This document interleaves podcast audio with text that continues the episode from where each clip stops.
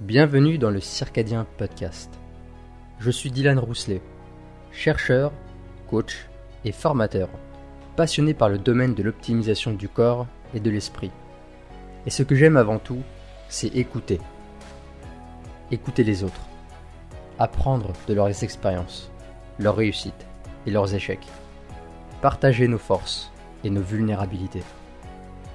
À travers ce podcast, je vous propose des échanges avec des invités qui pensent et vivent différemment. Leurs histoires vont remettre en question vos croyances, vous faire questionner sur vos choix, et peut-être vous inspirer vous aussi à changer. Je vous souhaite une belle écoute. Le monde de la naturopathie et de l'alimentation fait aujourd'hui l'objet de nombreuses dérives et dogmes en tout genre. Difficile aujourd'hui de discerner le vrai du faux. François Benavente, naturopathe, nous propose une vision hors de tout dogme et beaucoup plus proche de la réalité. Son approche de la naturopathie est basée sur la simple observation de la nature, du vivant et des saisonnalités.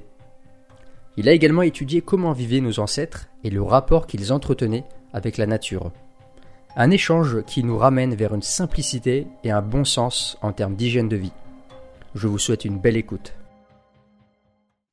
Eh bien, t'es dans, t'es dans quel, euh, quel parc là? T'es sur Paris?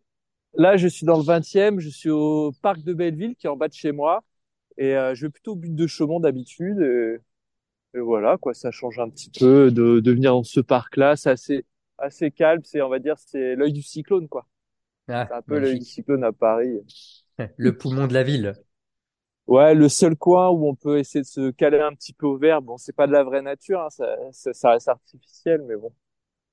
À Paris, malheureusement, on est obligé de se contenter du peu qu'on a quoi.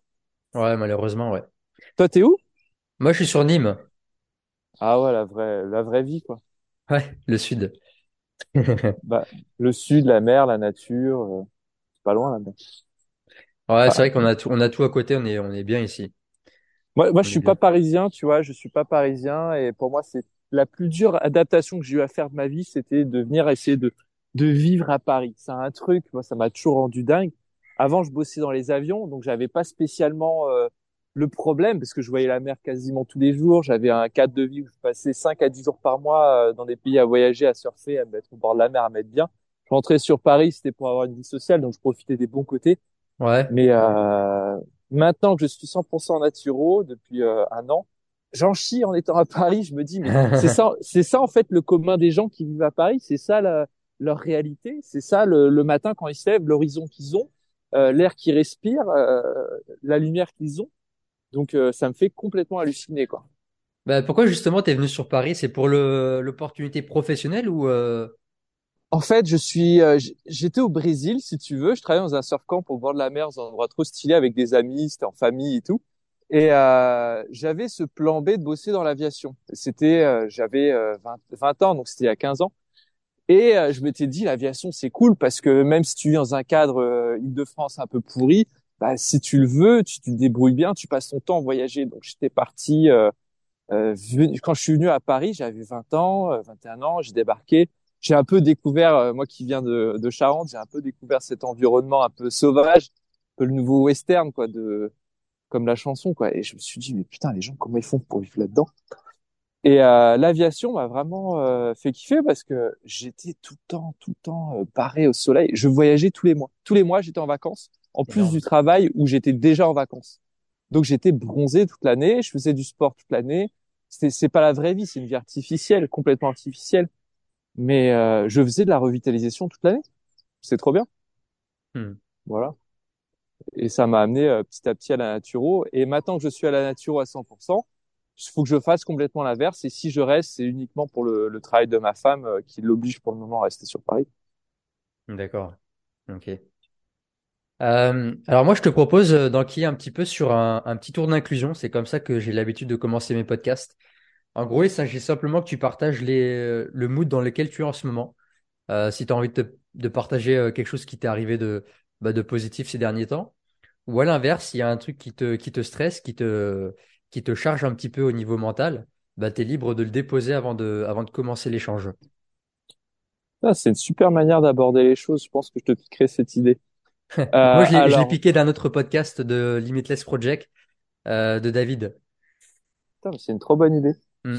Alors, mon mood du moment, c'est de me rendre compte que plus je m'enferme dans mes lectures, plus je me rends compte que ce que je vois de la naturopathie sur les réseaux, mis à part euh, trois quatre personnes, sont vraiment aux antipodes de ce que je lis. C'est-à-dire euh, dans ce que je lis, on revient sur cette euh, phrase que je dis tout le temps, le bon sens fait le bon sang, où finalement on parle de gens qui, qui partent déjà d'un savoir paysan, mais au bon sens du terme, c'est-à-dire avec des rythmes, avec des cycles, avec un rapprochement de la nature, avec une euh, vision à la docteur Lindlar aux États-Unis, 1800 euh, et quelques, où finalement les racines de la maladie découlent finalement du non-respect du vivant, du droit du vivant.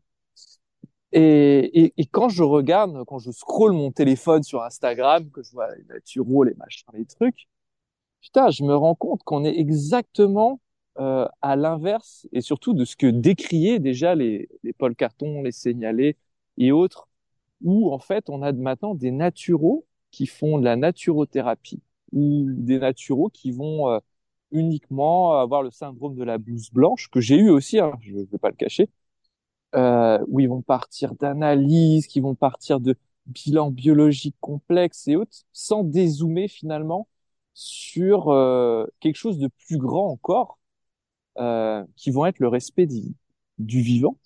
Toutes les écoles de naturopathie en premier cours commence déjà avec euh, cette démarche justement euh, intégrative, holistique, vitaliste. C'est vraiment le terme du jour. au début, tu prends ça un peu à la légère, tu dis oui, bon, c'est un truc d'épices, c'est un peu bien, c'est vrai, machin, et tu passes vite à autre chose. Et finalement, quand tu, maintenant avec du recul, quand je prends quelque chose de concret, je parle par exemple de la fonction thyroïdienne, qui est un peu le gros de mon sujet sur mes consultations avec les gens qui viennent me voir, je me rends compte que toutes les études que je peux mettre en avant, les trucs les plus cartésiens, les trucs les plus pointus, les dernières études de PubMed, les derniers livres de d'Airtog, qui sont des livres 450 euh, euros pièce, nous ramènent finalement sur des choses complètement simples. Les, le non-respect du vivant. Voilà. C'est un petit peu mon mood du moment, c'est que je me rends compte que euh, le naturopathe d'aujourd'hui n'a plus les pratiques euh, de celles d'hier, malheureusement. Ok. Et euh, donc du coup, quand tu dis que c'est ça a plus les mêmes pratiques, c'est dans le sens euh, négatif, c'est-à-dire que ça, on a perdu en fait le l'essence? Alors pour 90%, allez, je balance un chiffre comme ça, peut-être moins 60%.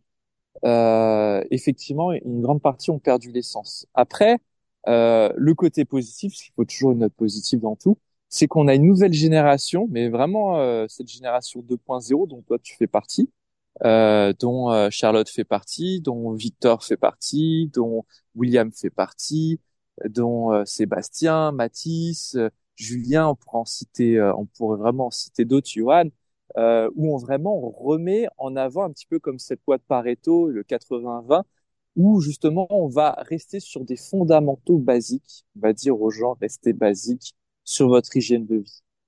Et cette génération-là, heureusement qu'elle arrive parce que du coup permet de faire une cassure avec euh, un autre mouvement plus ancien mais qui continue de d'exister sur Instagram où on va être sur euh, un copier-coller, un faux semblant de la médecine intégrative qui fonctionne très bien, qui est exceptionnel, qui est un petit peu le double pan finalement de la maladie où nous naturaux on s'occupe de la partie santé de la personne où finalement ces médecins vont s'occuper de la partie maladie. Ça paraît être comme ça une façon de jouer sur le mot, mais pas du tout. Nous, on est euh, euh, les acteurs qui permettent aux personnes en face de nous de trouver la personne saine derrière la maladie. Et ces médecins intégratifs très performants, qui passent une heure, une heure et demie, comme nous on passe une heure, une heure et demie, vont justement traiter le malade en face d'eux.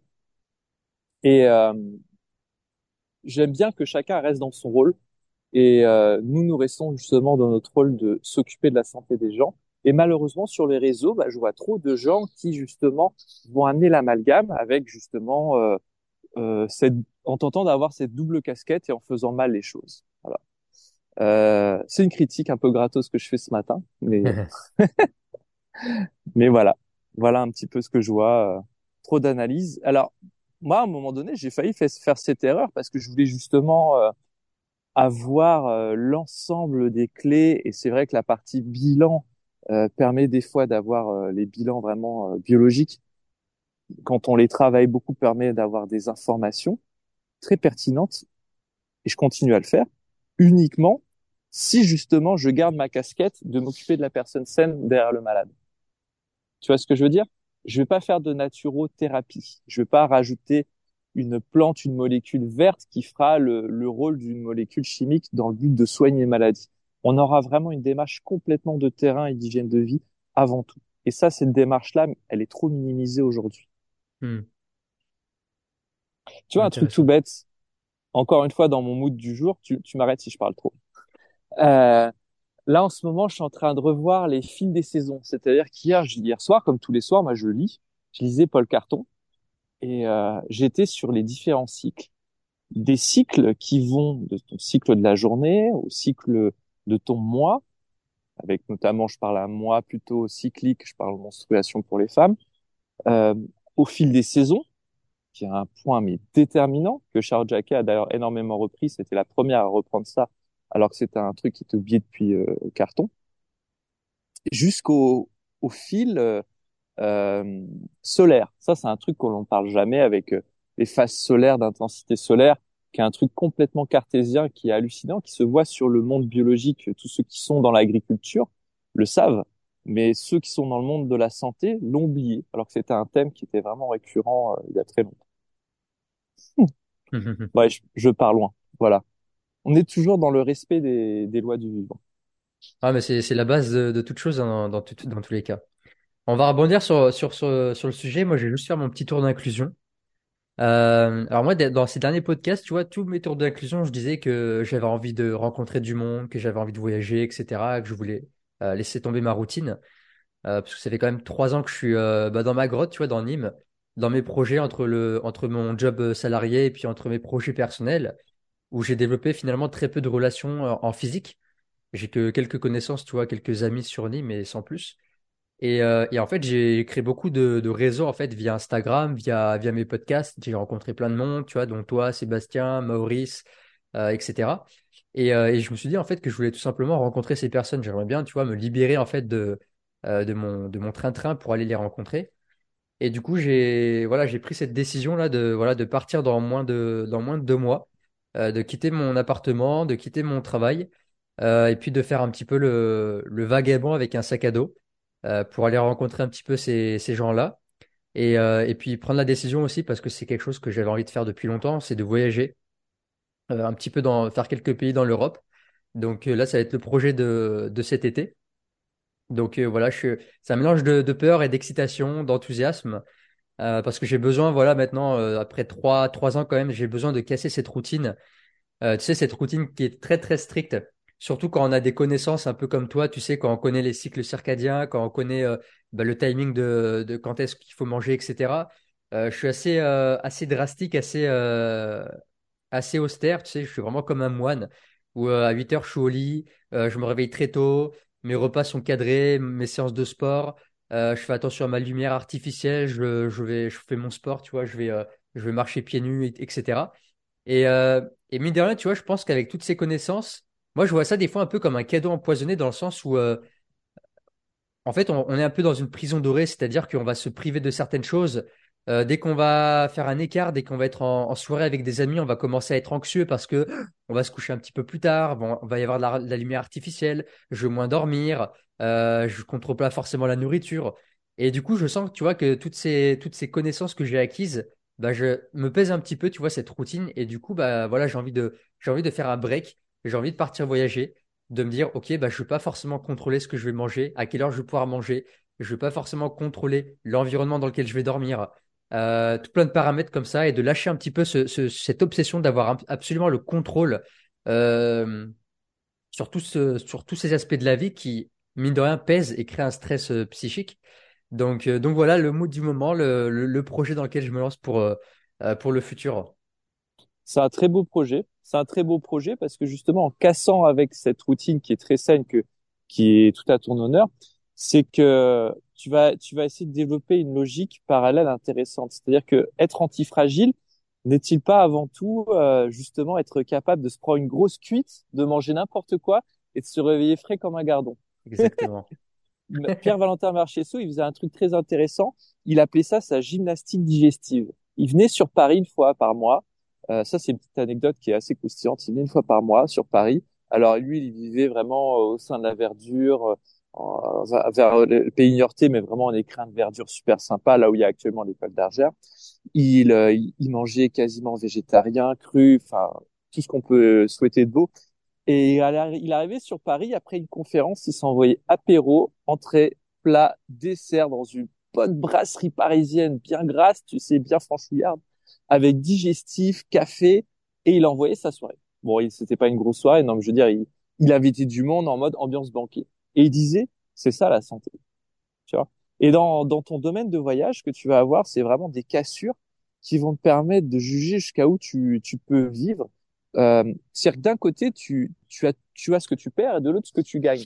Et dans une soirée, dans des moments inoubliables, euh, avec un aspect social, ok, il y a l'aspect je perds d'un point de vue énergie sur le lendemain. Euh, si je fais ça tous les jours, je vais entamer ma digestion, mon potentiel énergétique, mon dispatch énergétique. Mais quand je fais ça une fois de temps je développe des moments inoubliables, je vis. Et ça, ça va être mortel. Tu vois. Ouais, ouais, carrément. Et puis tu vois, comme tu le dis, je vais mettre un petit peu à l'épreuve mon antifragilité dans le sens où, euh, tu vois, j'ai beau lire plein de, plein de livres sur le, stoïcisme, j'ai une bibliothèque avec plein de, voilà, Marc Aurèle, Sénèque, euh, Épictète, etc.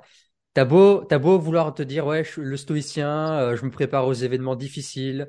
Euh, t'as beau te mettre volontairement dans des, dans du stress comme l'hormèse, les douches froides, la respiration, le jeûne, etc. En définitive, j'ai l'impression que alors certes, certes, je développe mon antifragilité avec ce rythme de vie et euh, ces lectures, mais d'un côté, c'est un espèce d'inconfort choisi, tu vois. C'est un inconfort qui est programmé. Je sais quand est-ce que je vais faire ma douche froide, je sais qu'à tel moment je vais jeûner. Tandis que dans le voyage, je vais avoir affaire à de l'inconfort qui va être euh, totalement incertain, qui va être euh, imprévisible, et ça va être vraiment de la volatilité. C'est-à-dire que je vais me retrouver peut-être avec pas de nourriture ou devoir dormir dehors ou quoi, euh, alors que je l'ai pas prévu, tu vois. Et ça, je trouve que c'est une autre forme d'antifragilité. C'est, euh, pour moi, ça, c'est le, c'est la vraie vie en fait. C'est-à-dire que tu sais pas ce qui va t'attendre, mais tu dois t'y préparer, tu vois. Et ça va être une autre forme d'antifragilité. C'est ça qui m'intéresse et c'est aussi ça que je recherche parce que euh, bah, j'en ai besoin, j'en ai envie, j'ai envie de voir de quel bois je suis chauffé, tu vois. C'est vrai que dans les lectures de Sénèque, ce qu'on retrouve dans Sénèque, c'est ce côté bienheureux, celui qui sait souffrir. Et justement, le fait que tu te programmes une, une routine où tu t'imposes de te coucher un peu plus tôt, une activité physique et autres, fait que c'est, je trouve que c'est la meilleure forme d'auto-éducation, c'est-à-dire qu'à long terme, tu vas vraiment être capable, par exemple, d'être, si tu veux, un auto-entrepreneur et de mener une entreprise euh, où tu vas en chier un petit peu, mais tu vas construire un, certain confort matériel et même plus pour tes enfants, pour les gens à venir. C'est, c'est la meilleure école, je trouve. C'est un peu l'école Sénèque. Ça va loin. Euh, après, tu parlais de voyage. Moi, je pense à Pythagore. Pythagore, euh, il a énormément bourlingué, bourlingué. Il a fait tellement de pays avant de se poser et de monter sa, sa propre école. Donc, euh, le fait de voyager comme ça, c'est clair, tu vas, te, tu vas te mettre dans une autre forme d'inconfort, mais c'est, ça va être une des, un des meilleurs investissements temps énergie que tu auras. Moi, j'ai énormément voyagé, c'est-à-dire que avant l'aviation, bah, j'avais travaillé trois fois au Brésil, j'avais travaillé euh, avec les Indiens potiguar dans, dans un endroit mais trop stylé. J'avais travaillé euh, deux fois aux Antilles, j'avais travaillé une fois aux États-Unis, tout ça sans papier hein, à l'arrache. Hein. C'est c'est génial, c'est ce qu'il faut faire. Ouais. C'est ce qu'il faut faire. T'as raison. tu vas kiffer. Ouais, j'y compte bien, ouais. Puis euh, je vais aller, je vais aller vraiment au cœur de, voilà, de, de, je vais aller surtout en Italie et en Grèce, parce que je suis vraiment fasciné, tu vois, par, par la Rome antique, la Grèce antique, leur philosophie, euh, tu vois, bah, c'est mes lectures principales, ça reste Marc Aurèle, les, stoïciens, euh, Socrate, Platon, enfin, et je vais aller au cœur, tu vois, de, au cœur de, de là où ça s'est passé, là où il y a eu euh, tous ces grands penseurs, et, et vraiment, je m'en languis. Je m'en languis. J'aimerais qu'on rebondisse sur, sur ce que tu disais en début de, en début, en introduction. À un moment donné, tu parlais du principe 20-80. Et, et je voulais savoir si tu pouvais, par exemple, partager aux personnes quels étaient vraiment les, principes de base qu'ils pouvaient mettre en place pour, euh, euh, pour prendre soin de leur santé. Parce que comme tu le disais au début, euh, moi, tu vois, je, je scroll Instagram, tu as 10 000 concepts, T'en as un qui va te dire que c'est le véganisme, l'autre qui va te dire que c'est le crudivorisme, l'autre c'est il faut manger de la viande, l'autre c'est ancestral. Et au final, en fait, on est complètement perdu. Tu vois, moi j'ai arrêté maintenant d'écouter, j'ai arrêté d'écouter tout ça, bien que je me sois perdu dans beaucoup de beaucoup de dogmes alimentaires. Je suis parti dans plein d'extrêmes. Et aujourd'hui, j'ai arrêté de me prendre la tête. Je, fais vraiment plus simple en fait, c'est-à-dire bah tu fais comme les chasseurs-cueilleurs, tu manges ce qui a toujours existé depuis des milliers d'années, les filindis. Euh, tu manges des aliments bruts qui sont denses et qui, et qui sont digestes et point barre. Ça sert à rien de te prendre la tête sur euh, est-ce qu'il faut faire cétogène, à quelle heure je dois manger, est-ce que je dois faire le jeûne intermittent, euh, est-ce qu'il faut que je tente grammes de protéines, tu vois. Je pense qu'il y a beaucoup de gens qui se prennent trop la tête et qui oublient au final que la base, ça reste de manger juste des aliments bruts, locaux. Et euh, enfin, tu, pour moi, c'est la base, tu vois, et d'avoir un, rythme de vie qui est en accord avec les saisons, en accord avec le soleil, comme tu disais tout à l'heure. Ben, tu as dit des choses très pertinentes. Je vais rebondir sur un... Je vais répondre à ta question en parlant justement d'un exemple très concret. On a tous un grand-père, ou encore dans sa pensée un grand-père, qui vivait justement à l'ancienne. Je pense à Michel Onfray dans son livre Cosmos, qui idéalisait son père. Moi, j'avais mon grand, j'ai mon grand-père, tu vois, qui est actuellement en vie, il a 96 ans, il a jamais fait euh, d'école de santé pour quoi que ce soit. Euh, au contraire, même il avait des jobs qui l'ont tué. Et eh ben, il a un bon sens que je ne vois pas ailleurs. C'est-à-dire qu'il se lève le matin, il sait ce qu'il a besoin de manger, il, est il a les mains dans la terre, directement son jardin. Il sait au moment où il doit prendre son petit filet de soleil. Il sait qu'il euh, va éviter toutes les formes de stress dès qu'il peut. Il sait qu'il va faire la sieste l'après-midi. Euh, quand il va au marché, il va voir son paysan. Il va pas voir le, le mec qui revend des trucs de ringis. Hein il va voir le paysan, il sait exactement que c'est la saison de ça, ça, ça. Il va voir son petit poissonnier, il sait très bien que en vieillissant, il a besoin de protéines. Il sait qu'il va avoir euh, suffisamment de poisson le midi, euh, peut-être un petit filet de quelque chose qui va être élevé du bon boucher. Et, et en fait, ça s'arrête là. C'est-à-dire qu'il a bougé, il a marché, il a fait sa sieste. Il aura en fait une économie qui sera euh, plus importante que sa capacité finalement catabolique. C'est-à-dire que c'est une histoire de balance en vieillissant. Euh, il sera pas avec de la sursollicitation mentale sur Instagram, sur son téléphone, sur Internet ou autre. Il va pas se prendre la tête. Il sera dans le réel, c'est-à-dire qu'il sera les, les mains dans la terre le matin, au moins une heure, les mains dans la terre au moins une heure le soir, une petite marche, une discussion avec ses potes euh, sur le, le, coin de la mer, sur le petit, le petit banc au soleil, et euh, je trouve que ça, en fait, cet enseignement, moi qui ai 35 ans, qui prétend euh, avoir lu ceci, avoir lu cela, me remet finalement euh, un tir vers sur mur des réalités, où mon grand-père charentais à 96 ans, ou tes centenaires qui vont être en Grèce ou en Italie, nous remettent un petit peu d'aplomb sur ce qu'il faudrait faire au quotidien. Alors, comme toi, moi le matin, j'ai mes petites routines. Euh, je mange au fil des saisons, c'est-à-dire que je ne réfléchis plus comme avant, je ne cérébralise plus mon alimentation. Euh, quand je fais mes courses, je vois ce que j'ai comme fruits et légumes des saisons à moins de 100 km et euh, je mets les thunes dedans. C'est pas grave, hein, c'est ça la vie parisienne. Je vais dans un magasin en ce moment à fond qui s'appelle euh, Au bout du champ. Pourquoi je cite cette enseigne? Parce que c'est les seuls à ma connaissance euh, qui te présentent les fruits et légumes à moins de 24 heures, c'est-à-dire qu'ils ont été cueillis dans les 24 heures. C'est un truc de fou, ça, tu vois. Tu payes tes fruits et légumes qui ont 24 heures. Alors, bien sûr, il y a des trucs, euh, genre, euh, les, les, citrons de, de, Corse, bien sûr, ils ont pas 24 heures, mais bon, ils ont, euh, ils ont une semaine, quoi, max, quoi. Ils sont, c'est du citron, on s'en fout, tu vois. C'est, c'est Corse, tu vois, c'est lo, c'est local. Euh, sinon, j'ai mon AMAP. Et quand je vais dans ces deux trucs-là, je sais exactement les fruits et les légumes qu'il y a en ce moment. Et euh, en 80-20, je vais faire 80% de cette alimentation-là et 20% de trucs un peu plus exotiques parce que faut quand même vivre, tu vois, pour rebondir sur le 80-20. Au niveau des protéines, je sais que mes protéines sont les charpentes de mes repas. Enfin, ça va être la pierre euh, angulaire de mon repas. C'était une expression de Paul Carton. La pierre angulaire de mon repas. C'est-à-dire que un repas, j'aurai toujours une trame protéique, qu'elle soit végétale ou non. Alors, le matin, je vais pas forcément bouffer que des œufs. Euh, D'ailleurs, ce matin, je publiais que les œufs ne pondent pas en hiver. Enfin, les poules ne pondent pas d'œufs en hiver. S'il n'y a pas 12 heures de luminosité, les poules ne pondent pas. Hmm. Et euh, toutes les personnes que j'ai en consultation qui font des réactions fortes aux IgG alimentaires, c'est-à-dire ces réactions euh, allergiques qui ne vont pas être, qui vont être asymptomatiques du fait de surconsommation ou mauvaise digestion d'un aliment, je les aurais pas si la personne fait régulièrement des périodes d'abstinence de, par exemple, deux en respectant les cycles de la, nature.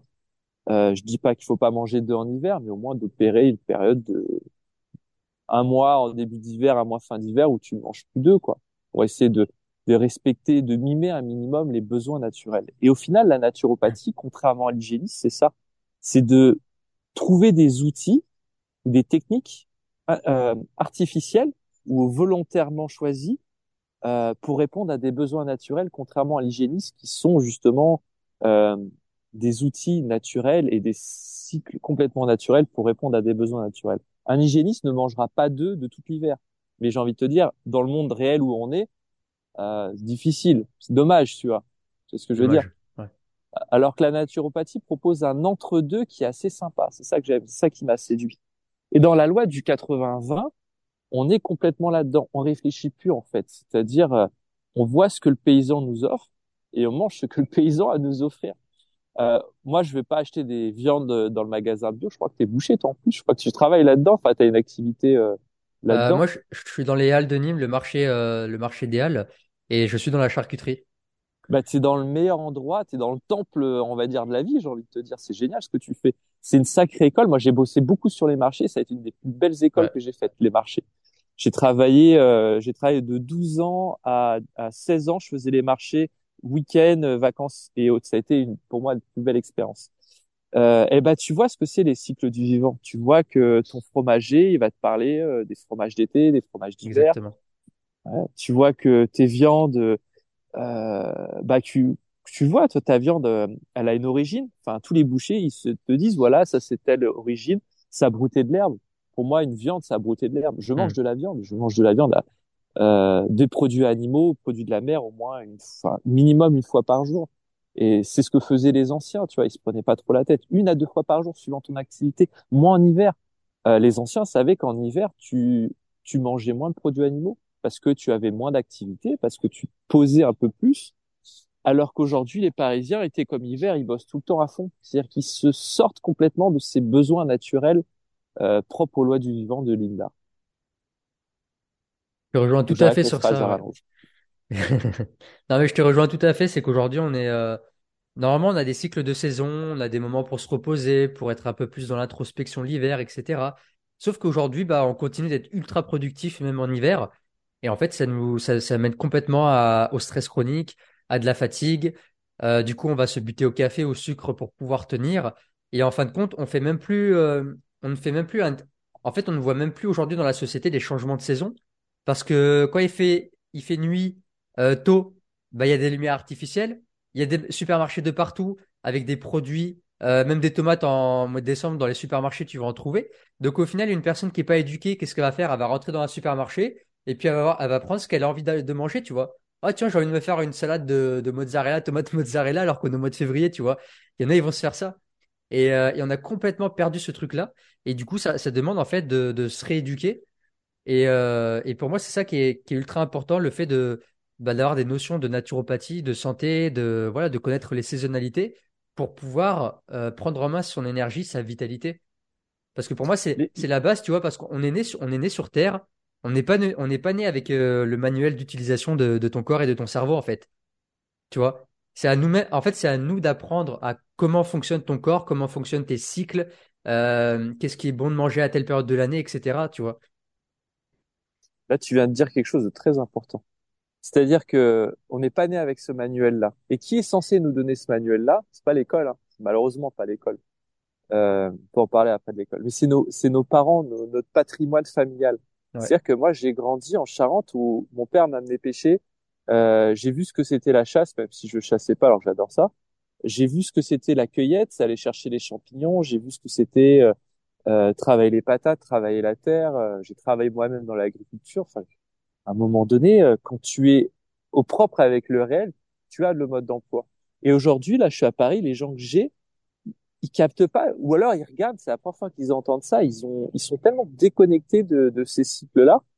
Euh, L'exemple des tomates que tu as donné est flagrante parce que Maintenant, c'est rentré dans l'état d'esprit que manger des tomates en hiver, c'est c'est c'est pas que c'est une hérésie, mais dans le 80-20, tu si tu veux te faire un kiff, que tu te fais des, une recette avec des tomates, bon, bah, de temps à autre, tu le fais, mais, mais à 80% du temps, tu le fais pas.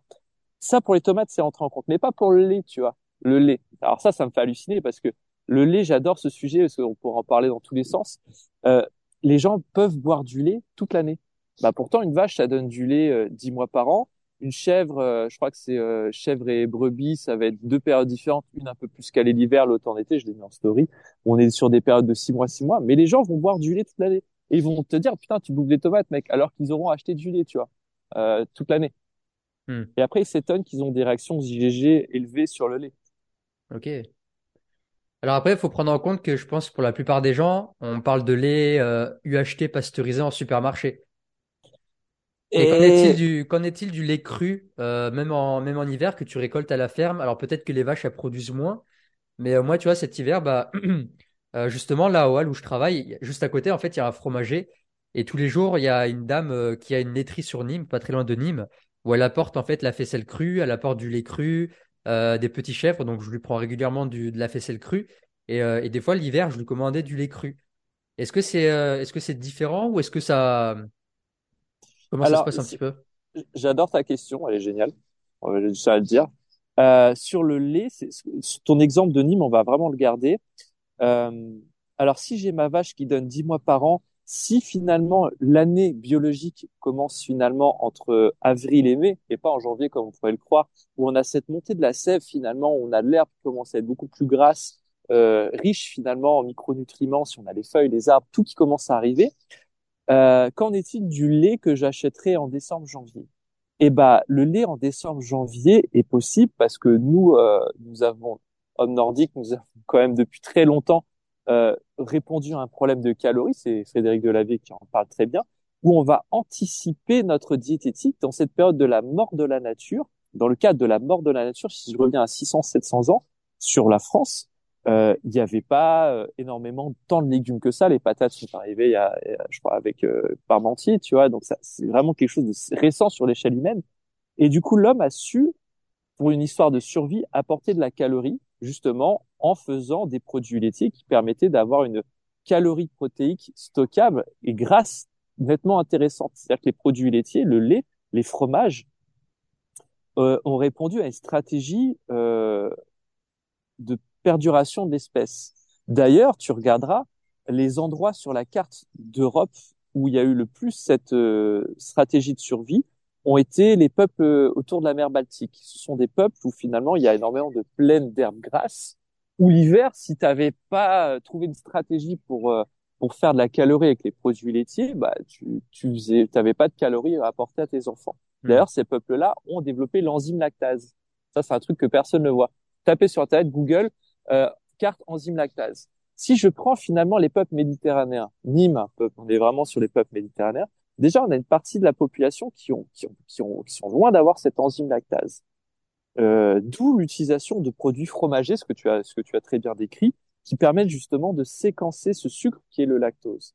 Euh, maintenant, pour revenir à ton exemple, la nana, elle arrivait avec son produit. Euh, ces vaches, elle aura sûrement donné des tourteaux, des tourteaux de tournesol, des tourteaux de soja, des peut-être pas de soja parce qu'elle a peut-être de l'éthique, des tourteaux de produits ou alors des bottes de, euh, de fourrage. Si elle est dans une optique de bottes de fourrage, moi ça me va parce que ce sont quand même des, les plus gros concentrateurs d'oméga 3, c'est les bottes de fourrage, les laits les plus minéralisés pour euh, vraiment contrebalancer l'acidose que peuvent produire certains produits laitiers par rapport à leur forme azotée. Ça me va. Si par contre derrière elle utilise euh, des gros tourteaux de soja, c'est ce qu'on appelle être nourri au foin, c'est ça? Ouais, au fourrage, au foin, ouais, exactement. d'accord.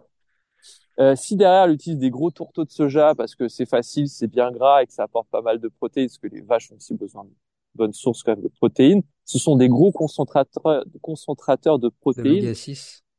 Ouais, d'oméga 6, d'oméga 3, mais de protéines, parce qu'elles arrivent en fait avec leur leur digestion industrielle des produits euh, à base d'herbe a vraiment concentré énormément de vitamines, de minéraux, de protéines, de micronutriments. C'est un truc que nous, sommes incapables de faire. Elles produisent même de la vitamine C. Et non, on est incapable de le faire. Ça, personne ne le sait. Ça, personne ne dit jamais. Euh, pour revenir à ton exemple, je ne veux pas partir trop loin. Euh, si tu as, tu en manges toute l'année, mais que tu t'autorises finalement des temps de pause, des temps de pause pour justement respecter euh, ces IgG alimentaires, donc ces petits soldats euh, immunitaires que l'on trouve derrière la barrière intestinale qui est l'entérocyte. Euh, tu respectes, tu mimes un petit peu ce repos euh, saisonnier que ton que la nature normalement nous impose. Voilà ce que j'ai envie de dire. Et, et ça va, c'est une question qui est parallèle finalement à tout ce qui est produit de haute qualité. Haute. On parle pas de qualité, même si c'est très important. On parle vraiment de temporalité. Ok, c'est super intéressant ce que tu dis parce que tu vois, je, n'avais absolument pas conscience de, ces rythmes pour certains aliments. Et, euh, et tu vois, je n'étais pas du tout éduqué en fait sur ça. Donc euh, moi, ça fait euh, depuis que j'ai connu l'approche ancestrale, ça fait presque un an que je mange du fromage tous les jours, que je bois régulièrement du lait, de la faisselle crue, des produits laitiers crus. Comment est-ce qu'on pourrait, est-ce qu'il existe des livres euh, si j'ai envie moi de m'éduquer sur toutes les saisonnalités des produits, or bien sûr fruits et légumes où je sais, bon bah je sais le, je sais qu'il y a des fruits d'hiver, les fruits d'été, etc. Mais pour tout ce qui est de, des fromages, des viandes, etc. Euh, moi je t'avoue que je je sais pas, tu vois l'hiver par exemple, tu disais que on mangeait beaucoup moins de viande parce qu'on est plus au repos, on est moins en activité. Euh, pourtant, moi, j'ai continué à en consommer pas mal avec beaucoup de beurre, des choses très denses. Euh, alors après, c'est vrai que j'avais quand même une activité physique avec le, avec le marché, que j'allais souvent à la salle de muscu pour soulever lourd et que mon objectif, c'est de prendre de la masse et de reprendre du poids. Mais, euh, mais comment est-ce que je peux m'éduquer justement pour respecter encore plus euh, la saisonnalité des produits, euh, hors fruits et légumes, que tout le monde sait, parce que ça, on tape sur Internet calendrier fruits et légumes et puis on a, on a les saisons. alors, c'est, j'adore tes questions sur ça, c'est super. déjà, la personne qui actuellement euh, nous a le plus sensibilisé sur la saisonnalité à l'année, il y a d'autres formes de saisonnalité qui sont importantes, mais celle de l'année déjà, euh, ça a été Charlotte Jacquet. Charlotte Jacquet a repris des anciens livres, elle est une naturopathe, elle a écrit un livre au fil des saisons, elle remet sur la table des écrits anciens avec des mots plus contemporains, pourrait plus s'attacher finalement à notre réalité. Donc ça, ce serait la première source, la source la plus facile. Après, si on veut remonter aux sources, bah carrément euh, bah, Paul Carton, hein, j'arrête pas de le citer depuis tout à l'heure parce que c'est lui qui a ce c'est lui qui a ce côté euh, bon sens paysan où justement euh, alors ça c'est que des livres qu'on trouve d'occasion sur eBay. je crois que c'est dans la pratique médicale, c'est dans son livre la pratique la pratique médicale. Il a écrit 33 livres où il marque bien à la fin à la fin de son livre un chapitre entier sur la saisonnalité. Euh, Lakowski nous donne une autre dimension de la saisonnalité qui est assez intéressante par rapport à l'environnement électromagnétique. Donc ça, c'est une petite parenthèse, je, va en parler. Et euh, sinon, d'un point de vue fruits et légumes, euh, Berthollet en parle merveilleusement bien, mais c'est pareil, ce sont des d'occasion. Euh, Docteur Berthollet, 1934, où il parle vraiment des cycles fruits et légumes, euh, très très très très intéressant. Au niveau de, de ce que tu me racontais, tu me disais, moi, je fais une pratique sportive été-hiver. Tu as complètement raison, moi aussi, je le fais. Euh, mais euh, l'hiver, je essaye de marquer un temps de pause. C'est-à-dire que je me mets un temps de pause. Généralement, je profite d'un voyage. Ça, ça fait une fausse, une fausse excuse pour mettre en temps de pause euh, au moins trois semaines. Parce que l'hiver, les, tu regardes l'hiver, euh, si je reviens il y a 500 ans, c'est des périodes où on est dans une économie de calories, on se couvre. Oui. Euh, on se couvre, on essaye de pas trop cramer de calories, on fait un peu de tissu gras. à l'époque, ils mangeaient plus d'amidoneux, c'est moins sexy, hein, mais pour faire une petite couche de gras, euh, pour vraiment être dans une histoire de, de calories. Nous, aujourd'hui, nous n'avons pas les mêmes problématiques parce qu'on est dans une société où la calorie est pléthore, on en a tout autour de nous. Donc moi aussi, comme toi, je fais mon sport. Comme toi aussi, je, je vais manger plus de protéines en hiver. Mais derrière, je vais essayer de trouver des repos en termes de dispatch énergétique peut-être que j'essaie de, de réduire ma, ma, charge mentale avec moins de travail, euh, m'éloigner des sources de stress, tu vois, l'hiver. Je essaie vraiment de d'économiser mon temps et là où il y a le plus de lumière, les moments où il y a le plus de lumière de la journée, hmm. je vais euh, je vais prioriser. Même s'il fait froid, je vais mettre euh, euh, essayer de résister en, sur le premier soleil de février en plein moins une demi-heure par jour pour être dans un processus de revitalisation c'est difficile de cycler ces journées été comme hiver de la même manière. Si on fait ça, on est dans l'erreur. Si on fait ça, on est dans l'erreur complète. Mais en plus, surtout, tu vois que euh, un, exemple, tu vois là, je travaille dans, dans, dans le marché. Du coup, on commence très tôt. En fait, à 6 heures, on est là-bas et on finit par contre très tôt. ça implique en fait que bah, à 8 heures, je suis au lit, à 20 heures le soir et que je me lève à 4 heures le matin parce que bah, j'aime bien prendre le temps, avoir ma petite routine, etc. Donc l'hiver, ça va parce qu'à 8 heures, bah, il fait nuit, euh, j'ai mangé depuis, euh, depuis plus de 2 heures et que voilà, à 20 heures, je m'endors facilement. Là, depuis qu'on a reculé, enfin qu'on a changé d'heure, eh bah, j'ai beau être au lit à 20 heures, il fait encore jour dehors, il y a encore la lumière à travers les volets et je galère à trouver le sommeil. Ça, c'est un des pires décalages. Et, et c'est super chiant, c'est-à-dire que je mets une demi-heure à m'endormir. Par contre, je me réveille à la même heure, donc euh, bah, un peu moins de temps de sommeil. Mais par contre, c'est compensé avec plus de luminosité. Donc, je sais que l'été, on a un petit peu moins besoin de dormir, donc ça va. Mais du coup, je le ressens, tu vois, sur, euh, bah, sur le, sur les cycles, en fait. Et quand tu as un métier comme ça qui t'impose des horaires, ça peut être compliqué des fois bah, de trouver un équilibre. Et du coup, il faut le compenser par euh, l'alimentation, par plus d'exposition au soleil le matin, etc. moi, j'aurais un truc complémentaire qui pourrait être utile, c'est que l'homme est le seul être, le seul être vivant à être capable de trop manger, mais euh, il, il ne sera jamais capable de trop dormir. C'est-à-dire que la notion de trop dormir, biologiquement parlant, n'existe pas. Personne qui, qui, dit, qui, qui va dormir 12 heures, effectivement, n'aura pas 12 heures de sommeil optimal, mais en aura Hmm. réellement besoin, parce que c'est pas une- un acte qui est conscient de trop dormir.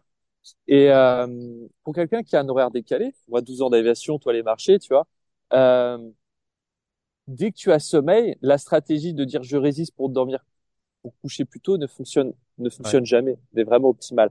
Par contre, se dire je suis fatigué, du coup je m'octroie des siestes, c'est euh, le bon sens. Toutes les zones où les gens vivent centenaires, ils font tous des siestes, tu.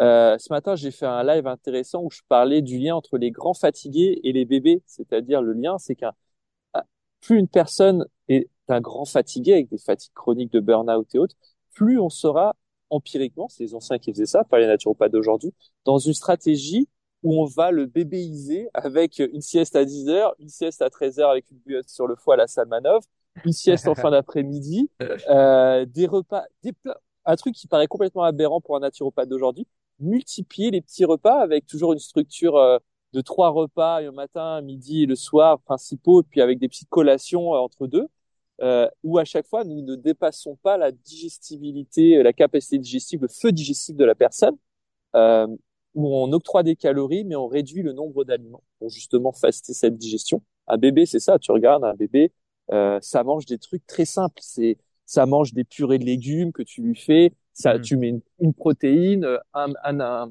un légume, euh, un amidonneux, et c'est fini, quoi, tu vois.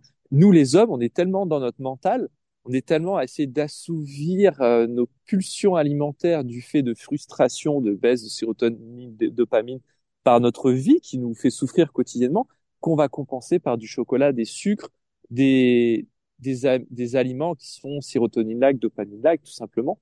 Euh, et ces erreurs de vie qui vont être corrigées par des paradis artificiels, par l'alimentaire, finalement, nous complexifient littéralement notre digestion et donc notre dispatch énergétique via le pan alimentaire. Hmm. Voilà. Donc, euh, ça, quelqu'un qui est comme toi, qui a des rythmes complètement décalés, devra travailler sur l'ensemble des dispatchs énergétiques. C'est-à-dire, mon sommeil, je, ok, je dors moins de ce côté-là, mais je vais rajouter une sieste après le boulot. Je vais me forcer, je vais me mettre une demi-heure de sieste, je vais dormir. Euh, digestif, mon repas du matin, euh, toi, ça va, tu bouges, mais ça aurait été un boulot, tu aurais été secrétaire, bah, tu aurais peut-être essayé de, de, de simplifier tes repas pour ne pas avoir le coup de barre. Quand on a un coup de barre après manger, c'est qu'on Ouais. dépasse nos capacités digestives.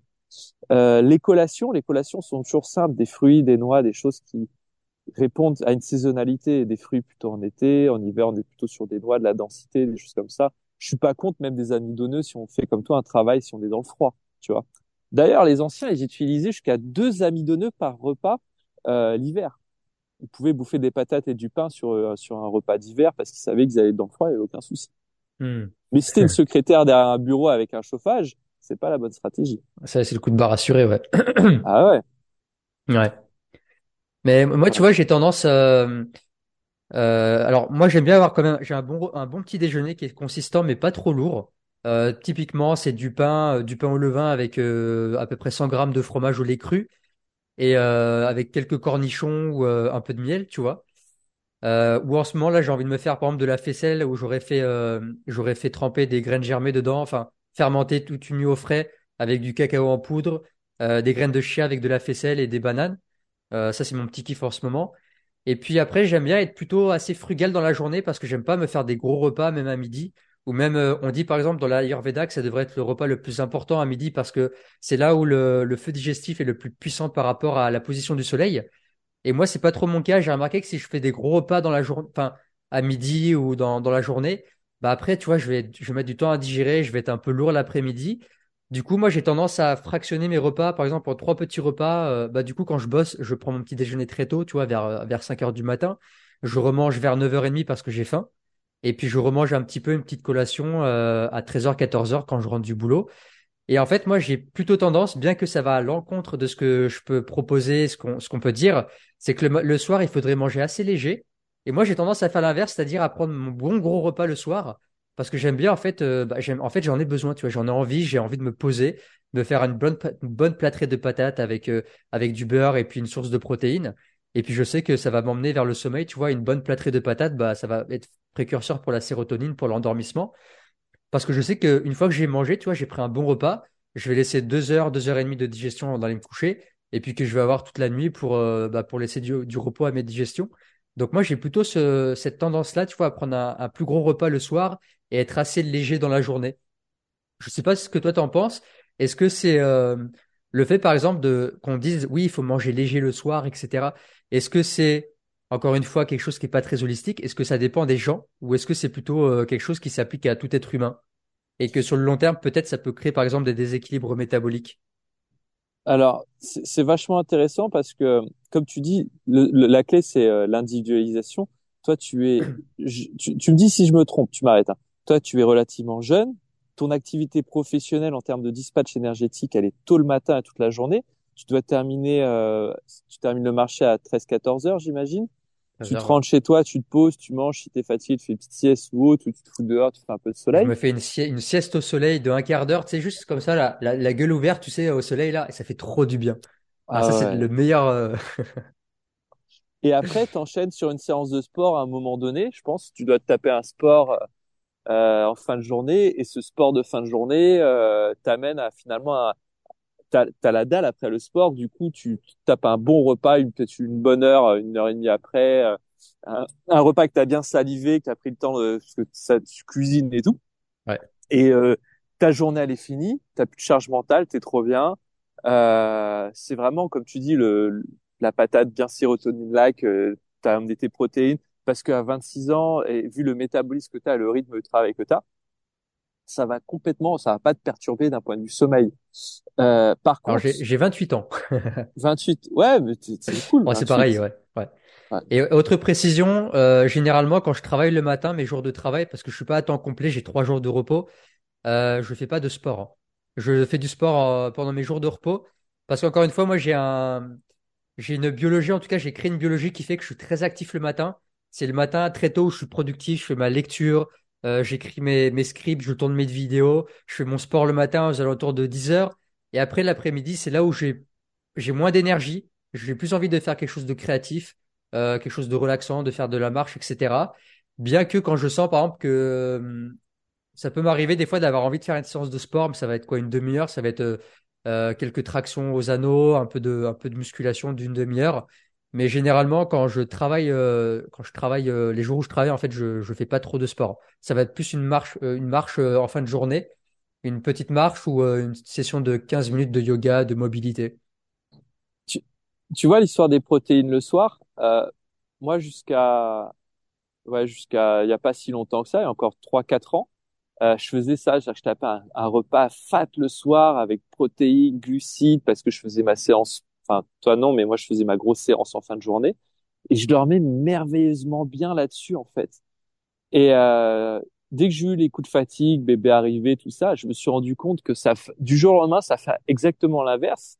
C'est-à-dire que les excès de, tyrosine, euh, de phénylalanine, ces acides aminés qu'on a dans tout ce qui va être viande et autres, vont créer, dans mon cas, se mettaient à créer une compétitivité avec euh, le tryptophane, qui va être le précurseur de la sérotonine, que l'on va retrouver pour donner cette phase justement euh, pour lutter contre l'anxiété, le stress. Et je me retrouvais du coup le soir à, avoir l'anxiété, du stress, des envies de béquilles, sérotonine like, de chocolat, euh, un sommeil pas du tout profond, euh, mmh. des nuits vraiment entrecoupées.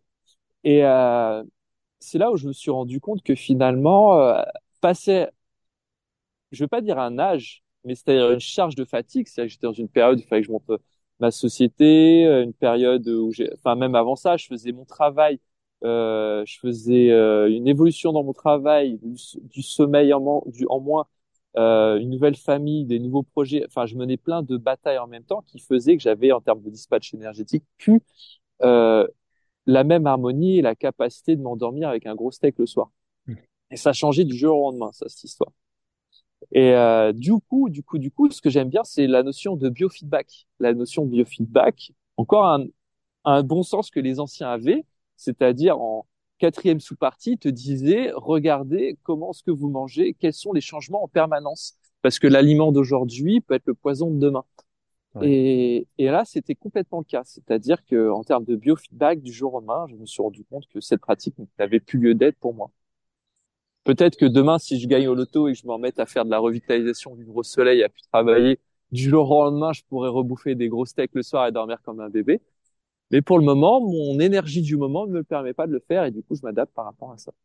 Ok, génial. Euh, en parlant de steak, tiens, euh, on va parler un petit peu de viande parce qu'encore une fois, aujourd'hui, tu as, euh, voilà, t'as, le, le monde du véganisme, de c'est pas bien de manger de la viande, c'est pas spirituel, c'est pas bon pour la santé, on n'est pas fait pour digérer de la viande. Quel est ton avis sur ça? Alors, je sais que tu manges de la viande puisque tu, viens de le dire. Mais, euh, mais est-ce que tu vois, est-ce que tu as des arguments? Encore une fois, c'est pas des arguments de. Moi, en fait, ce qui m'intéresse, tu vois, c'est que j'essaie vraiment d'avoir une approche hors de tout dogme et de toute croyance, c'est-à-dire, j'observe factuellement ce qui marche dans la nature depuis des milliers d'années et comment notre corps est physiquement, comment il est constitué biologiquement, qui nous permet d'avoir une alimentation euh, propice pour, euh, pour notre santé. Bah, déjà, les matières azotées, toutes les formes de protéines végétales ou animales, sont nécessaires que l'on veuille ou non pour un recyclage de nos cellules, pour la production de neurotransmetteurs, pour la production d'hormones, et que tout est une histoire de balance. Notre corps est capable de recycler ces protéines suivant le dispatch qui lui a, a jugé bon, c'est-à-dire dans son intelligence. Si demain je jeûne, mon corps va savoir quelles vont être les priorités, c'est-à-dire qu'il va commencer à recycler euh, certaines cellules inutiles, ça va être les kystes, ça va être la longueur intestinale, l'intestin qui va être la première source finalement et qui va se réduire. Euh, le corps sait faire. Maintenant, dans une optique euh, de non-restriction calorique, ce que l'on vit maintenant en tant qu'homme moderne et femme moderne, on sait qu'en diététique, une personne lambda, juste pour ses besoins, va avoir besoin d'1,2 g par kilo par poids de corps si c'est un sédentaire, plus un 6, un 8. Donc là, je suis dans des notions diététiques modernes. Euh, ça, ça a été repris aussi bien du côté de Breverman, par exemple, neurologue qui a montré, qui a travaillé sur les euh, addictions alimentaires et suivant déjà un le capital euh, de nos, enfin le capital euh, micronutritionnel de nos assiettes, protéines et micronutriments de sens large, et aussi bien même par les cliniques Hertog. À chaque fois que l'on regarde sur les livres d'Hertog, The Hormone and Book, par exemple, comment redresser une fonction thyroïdienne, manger suffisamment de protéines animales, manger suffisamment de produits de la mer, manger suffisamment de viande riche en fer il y a en fait, c'est vraiment des trucs très basiques et de bon sens. On a des besoins. Et comme je disais tout à l'heure, même Paul Carton, 1930, disait que la source protéique était le, la charpente d'un repas. La charpente, euh, sans elle, le tout s'écroule, n'a plus lieu d'être. Euh, ce qui s'est passé, c'est que finalement, ce bon sens assez ancien a été euh, bousculé par des dogmes très un peu hippies, très années 70 ou commerciales, je dirais même plutôt 100% commercial. Euh, par exemple, sur le ce régime, euh, le régime dissocié, celui qui l'a, ça existait depuis très longtemps, celui qui l'a mis euh, vraiment à la mode, euh, comment il s'appelle, celui qui a fait le régime dissocié, années 70, il a écrit sur le jeûne à fond, il a écrit des livres sur le jeûne, euh, je sais pas si ça te parle, c'est un américain. Non, j'ai regardé ça. Ah, attends, faudrait que je te retrouve le nom. Le mec, c'était un commercial, c'est-à-dire que c'était quelqu'un qui était connu pour être commercial. Et il a écrit des livres sur la santé dans un but commercial. Et le fait déjà dans les années 70 de te vendre la nouvelle mode sur le nouveau régime restrictif qui allait marcher, qui va te permettre d'être plus vieux, machin, attire forcément parce que c'est quelque chose de très séduisant où on te dit, moi j'ai la vérité, les autres ne l'ont pas. C'est Herbert McGolfin, c'est ça? Euh, non, je pense pas à lui. Je pense pas à lui. Je pense pas à lui. Régime dissocié. Euh, tape euh, livre jeune. Il a écrit un super livre sur le Alors, jeûne. il y a Montignac. En, américain. C'est le mec qui a, qui a fait le plus jeûner de gens. Il a eu des procès et tout. Il est, c'est lui qui a fait le plus de jeûnes euh, en centre Il au monde. il y a Howard High. Non, non, non, pas. Eyes. Bon, c'est c'est pas grave, on retrouvera. euh, Ouais, ouais, ouais. Et euh, putain, pourtant c'est un truc euh, qui est vachement connu. Et hum, franchement, protéines, euh, on n'est pas obligé de, de se caler des protéines animales tout le temps. On n'est pas obligé de caler de la viande tout le temps. Moi, par exemple, j'ai des inflammations au niveau des gencives. J'adore la viande, mais je sais que si je tape des viandes rouges, des viandes de porc, des choses comme ça, surtout suivant la source d'alimentation de la viande, qui est primordiale à mes yeux, je peux avoir des inflammations dentaires. C'est un truc très basique. Moi, j'ai ce biofeedback-là. J'ai mes dents. Tu vois, Hmm. ça paraît con, mais j'ai ce biofeedback-là.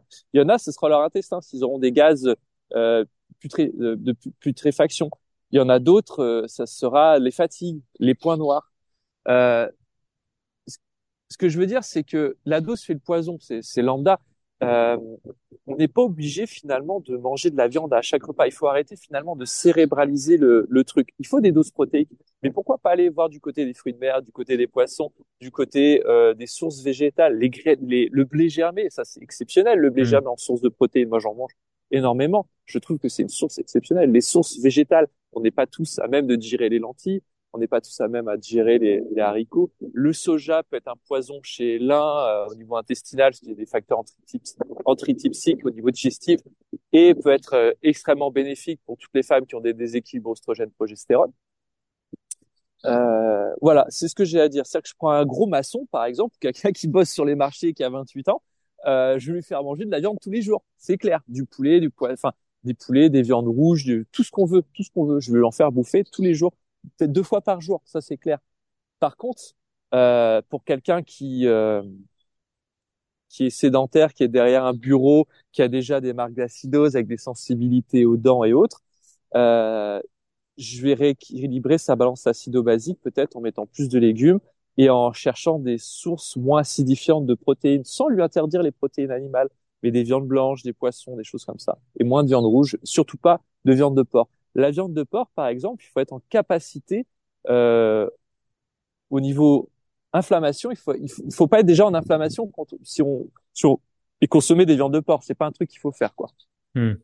D'accord. Au, au, au niveau du timing, je voudrais pas paraître euh, rude, je vais peut-être pas falloir y aller, je vais peut-être devoir y aller, parce que j'ai j'ai quelqu'un euh, en consultation, je vois qui tape euh, en termes euh, en demande là? Je sais pas si tu voulais encore aborder d'autres sujets. Je suis désolé de, de caler ça comme ça au cours du live. Ah, moi, j'étais parti pour deux heures, mais, euh, mais si tu veux, on peut, on peut l'écourter. Ah, ah putain, moi j'étais parti, j'aurais dû te dire. Alors désolé de, de niquer un petit peu le live, les amis. Euh, c'est un sujet très intéressant. Euh, moi, je suis toujours ouvert pour un deuxième live. Comme ça, ça pourrait être peut-être écourter ou faire un montage. Je te laisserai faire. Un grand plaisir. Mais, en tout cas, Dylan, euh, c'était un vrai plaisir, personnellement. Plaisir partagé. Voilà. Putain, j'aurais su que c'était deux heures. J'aurais, j'aurais, je t'aurais dit, on, se voit une heure plus tôt. J'aurais calé mon truc différemment. Désolé, les amis, pour ceux qui écoutent. Ben écoutez, les amis, il y aura une, il y aura une deuxième partie. Euh, on continuera ce- cet échange passionnant parce que là, là du, du coup, tu vois, c'est frustration parce que je m'attendais pas à, à que ça se termine plus tôt, mais, euh, mais c'est pas grave, on fera une, une partie numéro 2. Ah, je suis désolé, Dylan, c'est de ma faute. Je- c'est, mon petit côté un peu euh, tête en l'air. Je pensais qu'une heure, ça le faisait. Je m'étais dit, tiens, j'aurais dû te demander.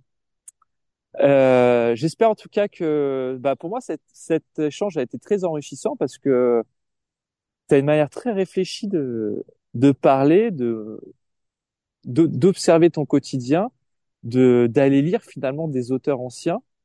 Et euh, j'espère que j'en verrai plus des, bah, des, des gens comme ça, des gens comme toi qui, qui vont s'élever avec des lectures euh, aussi nobles que ce que tu viens de citer. Il y en a, il y en a.